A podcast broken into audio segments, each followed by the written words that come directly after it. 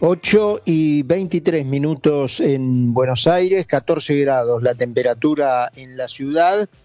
Eh, bueno, estamos en un momento de definiciones en materia de candidaturas para las elecciones que se vienen y tenemos en línea nada más y nada menos que a Ricardo López Murphy, que, bueno, aparentemente va a competir, eh, y esa es la primera pregunta que le vamos a trasladar, en la interna en la capital federal de Juntos por el Cambio. Ricardo, ¿cómo le va? Carlos Mira, ¿qué en concepto?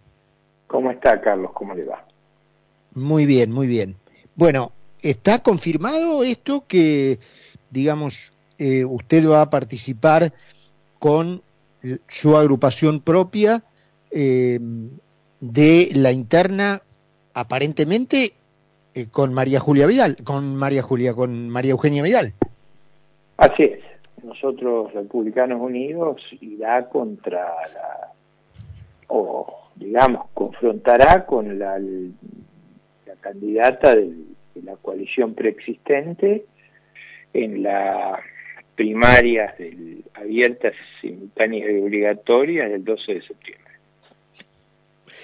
Eh, bueno, eh, es una gran noticia, Ricardo. Yo no sé cómo lo ve usted, pero yo creo que es una gran noticia que Juntos por el Cambio reciba eh, una, digamos, una, una corriente de pensamiento de libertades y de ampliación de los derechos verdaderos, em, que me parece en algunos, que en algunos sectores, por lo menos, no en todos, pero en algunos sectores de Juntos por el Cambio, estaba como faltando esa pata, ¿no? Así es, es decir, más allá de, esta que los motivos de esta incorporación estén vinculados a la deriva autoritaria del gobierno nacional y a, un clamor por parte de muchos de nuestros votantes de que no, no demoráramos la constitución de un gran frente opositor, es verdad que, que pensamos agregar valor, es decir, agregar esa dimensión de, del respeto a las instituciones republicanas y a las declaraciones de derechos y garantía de nuestra Constitución, entre otras el derecho a propiedad, la iniciativa privada, las reglas que hacen de la competencia, del esfuerzo, del mérito y del talento las bases de progreso en la sociedad. Eso para nosotros es, es una posición que mantenemos hace muchísimos años y estamos no solo contentos de poder defenderla y de incorporarla como un atributo, sino que lo vamos a hacer a bandera desplegada, es decir, orgullosos de saber que bajo estas reglas de juego fue que primero progresó nuestra república y segundo, todos los países exitosos del mundo se han cobijado bajo reglas similares a las que proponemos. Eh, Ricardo, y allí, eh, bueno, eh, hay varias eh, personas, varios nombres, porque obviamente usted eh, tendrá que confeccionar una lista. Eh, no yo, y, Bueno, la agrupación, supongo.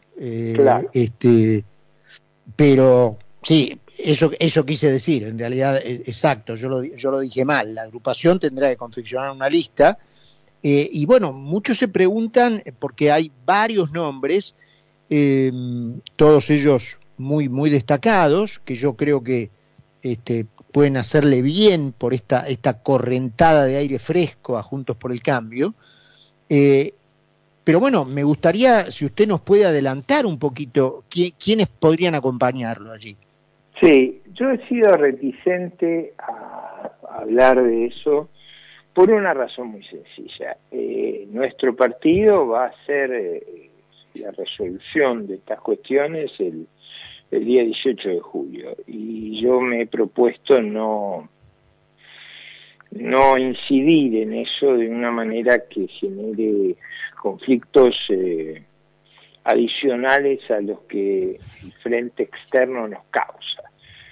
Debo reconocerle, Carlos, con toda franqueza, que nosotros nos habíamos preparado para una contienda en la cual iban a participar varios integrantes y la realidad es que nos fuimos quedando frente a la, coalición preexistente eh, sin, sin, sin haberlo buscado prácticamente como única alternativa. Y, bueno, eso ha generado y genera obviamente en un partido nuevo como el nuestro un desafío inmenso, lo cual estamos orgullosos de hacerlo y tenemos el coraje de hacerlo, pero que a todos nosotros nos obliga a ser lo más eh, puntillosos en respetar eh, hasta, hasta el momento que se pueda anunciar los nombres de los demás. Nadie se engañe, va a ser muy parecido a los argumentos que, nos han escuchado y en particular a mí me han escuchado a lo largo de toda mi vida pública, así que van a exhibir esas características, eh, eso no, no hay duda, lo que yo quisiera hacer es lo más eh, puntilloso y cuidadoso de no ofrecer nombres hasta que eso no esté definido. Está bien, lo entiendo, lo entiendo. Lo que ocurre es que hay, eh, y no los vamos a nombrar para no entrar por otro lado a la misma pregunta, que reitero, entiendo su punto y entiendo su posición. Así que no, no es que estoy buscando otra manera de preguntarle lo mismo. Pero no se engañe, vamos a estar en esa posición, como le dije, a bandera desplegada, no va a haber eh, eh, sorpresas en ese sentido, va, va a ser lo que lo que hemos sostenido, lo que se nos ha conocido en los ámbitos académicos. Nosotros hemos tenido mucha importancia en el debate público, en los ámbitos académicos, hemos seguramente en los medios hemos tenido mucha trascendencia.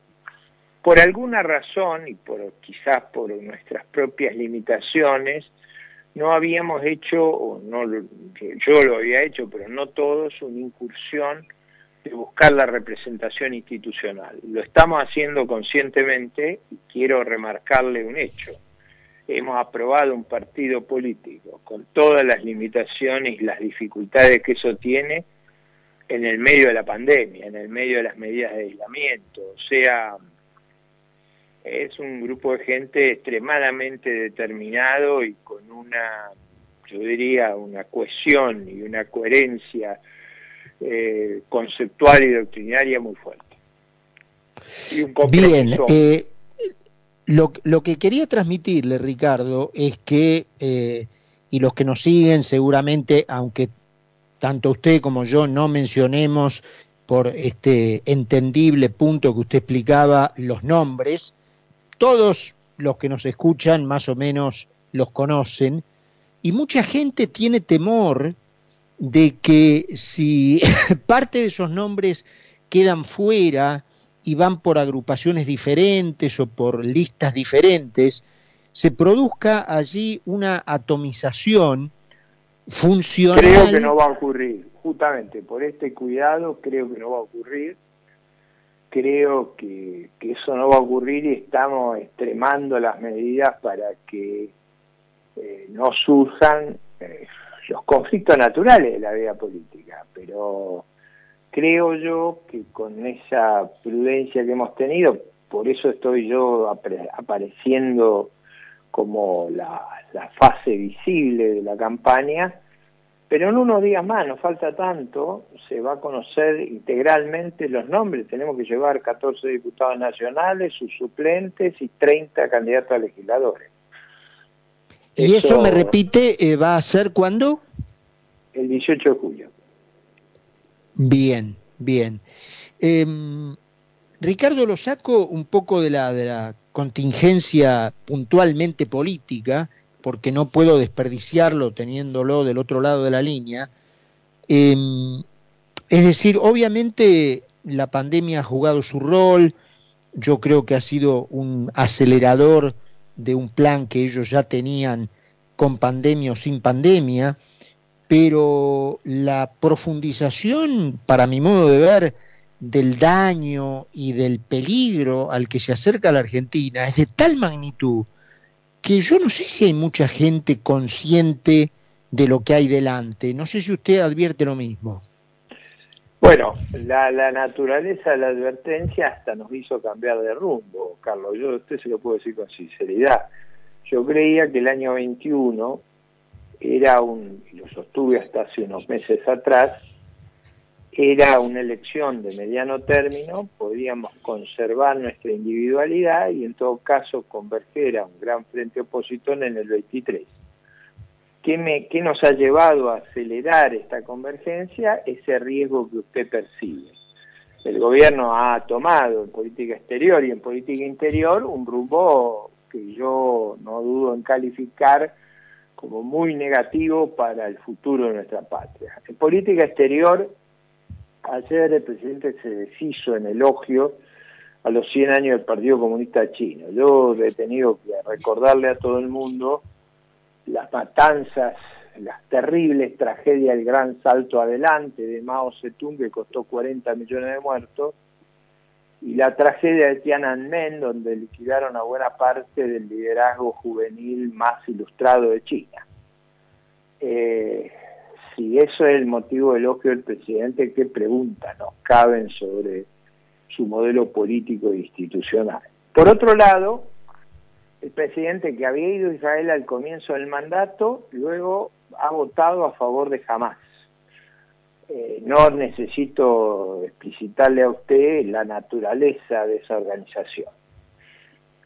En tercer lugar, se ha pronunciado a favor del régimen de Ortega Murillo, es un matrimonio que ejerce con crueldad el poder en Nicaragua, que ha costado cientos de muertos y, y que tiene como estrategia para ganar las elecciones encarcelar a los candidatos opositores. Imagínese usted el, el modelo eh, ejemplar que tenemos ahí como socio. Para no hablar de esa mejora que solo Alberto Fernández ve en los derechos humanos de Venezuela. Esas alianzas con el castrochavismo y con las peores versiones del totalitarismo me obvian referencia adicional en la política exterior. Y en la política interior ha avanzado sobre todo tipo de, de decisiones que son muy peligrosas para el país, como bloquear las exportaciones de un producto de élite, si quiere usted un producto boutique, como son las exportaciones de carne. Usted sabe, Carlos, que en el resto del mundo no hay restaurantes paraguayos, uruguayos, hay restaurantes argentinos. Nosotros vendemos un producto de altísima calidad, son marcas que vendemos. Nosotros no vendemos, como, como decía el expresidente, zapatillas cuchufliti o pindona, vendemos la primera marca si usted destruye las marcas argentinas y le hace un daño enorme a la cadena de valor más importante que tiene Argentina en varias dimensiones, usted sabe que se pagan la, producción de carne en sus cortes más eh, valiosos, paga en impuestos varias veces su valor agregado, aunque usted no lo pueda creer. Es una cosa increíble. Bueno, ese, ese, ese producto el gobierno ha prohibido su exportación, pero no contento con eso. Una de las claves de, que el país no esté peor es el extraordinario progreso que hicimos en la logística de la hidrovía, en balizamiento indragado. Desde hace 26 años atrás, esa vía que era inaccesible se ha convertido en digamos, en una autopista marrón, como diría Sarmiento, que nos ha posibilitado pasar nuestra producción de veintipico millones de toneladas a 140 millones y eh, llevarla al mundo. Yo le confieso que vivo como una pesadilla que el Estado se vuelva a hacer cargo de la hidrovía y tengamos, y le voy a decir el lugar preciso para que después digan que no lo previmos, eh, el que conoce Río Paraná sabe bien que hay un lugar muy crítico en la hidrovía que es la Vuelta a Doblegado. Eh, yo espero que reaccionemos a tiempo y no nos metamos en un lío y se nos trabe un barco ahí y, hagamos un daño que, que ocurrió en el canal de Suecia de niño, con la desventaja para nuestro lado que no tenemos los medios y los recursos que se usaron en el canal de Suez porque estamos en el hemisferio sur y no hay esa posibilidad. Eh, en la misma línea, nosotros teníamos una logística en los trenes de carga con material rodante muy viejo, pero con concesionarios que con ciertas habilidades habían triplicado, cuadruplicado las cargas que el ferrocarril cuando era estatal y no estaba concesionado llevaba adelante. Bueno, han revertido eso. Eh, esa reversión significa volver a una administración estatal que no tiene ni el financiamiento, ni el personal, ni las habilidades comerciales para llevar adelante esa tarea. Como si esto fuera poco, se estatizan empresas y en Avellaneda se, en un momento con la crisis que tenemos, con un Estado quebrado, con, con los bonos nuestros, pagando tasas absolutamente extravagantes, extraviados ahí en Stanalone. Stanalone es un lugar que usted sabe que han clasificado nuestro, sí, claro. nuestros bonos y nuestras acciones. Ahí está en el Líbano, que está en una suerte de estado fallido, con inflaciones en los miles, Zimbabue, es decir, es un barrio al que usted no quiere pertenecer, ¿entiende? O sea, eh, en esas condiciones, con esa incapacidad de invertir, con esos déficits enormes que tenemos, con, una inflación eh, muy alta, a pesar de la represión artificial de los precios, tanto del dólar como de, de los precios de los servicios públicos, a pesar de que ya en el índice de precios los precios cuidados son casi el 20%, imagínense lo que debe ser eso, a pesar de eso tenemos una inflación arriba del 50%. Entonces yo digo, ese Estado, en esas condiciones de quiebra de su mercado de capitales, de absorción de todo el financiamiento del sistema financiero por parte del gobierno, de, una situación límite en materia de reserva, donde usted depura la reserva de los préstamos que tenemos, no hay más reserva. En esas condiciones, aventurarse a a, desarrollar una estrategia estatista es demencial. Yo creo que lo fue también allá al fines de la Segunda Guerra Mundial, pero teníamos el equivalente a lo que hoy sería 200 mil millones de dólares de reserva. Ahora no se nos cae una moneda. Ricardo, le hago una última pregunta además registre la pobreza, registre el problema de empleo informal que tenemos.